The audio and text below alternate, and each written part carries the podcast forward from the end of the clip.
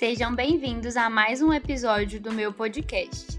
Sou Isabela Ferreira, fisioterapeuta, e aqui você encontra muito conteúdo relacionado à fisioterapia, exercícios e dicas de como manter-se praticando atividades esportivas por mais tempo e de forma segura, minimizando lesões e maximizando sua performance.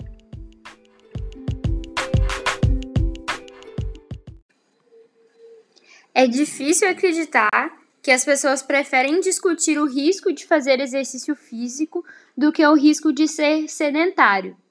A gente já sabe que o comportamento sedentário e a inatividade física são fatores de riscos modificáveis para as doenças cardiovasculares. E o número de indivíduos com esse tipo de comportamento continua a aumentar.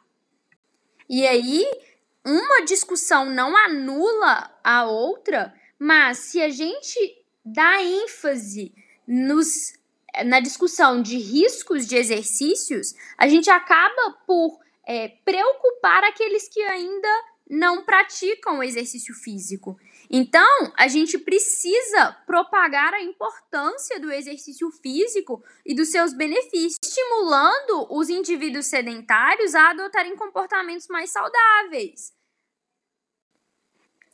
É óbvio que o exercício físico ele apresenta alguns riscos, mas quando a gente compara os riscos que o sedentarismo, o sobrepeso e a inatividade física pode trazer para o indivíduo, eles são muito maiores.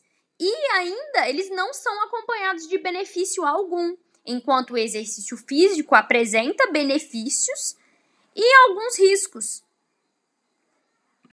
Então entendam que se for para colocar numa balança, eu prefiro praticar exercício físico e correr alguns riscos que podem ser, podem ser minimizados ainda, do que levar um estilo de vida sedentário e inativo e expor a minha saúde a riscos muito maiores, a doenças cardiovasculares.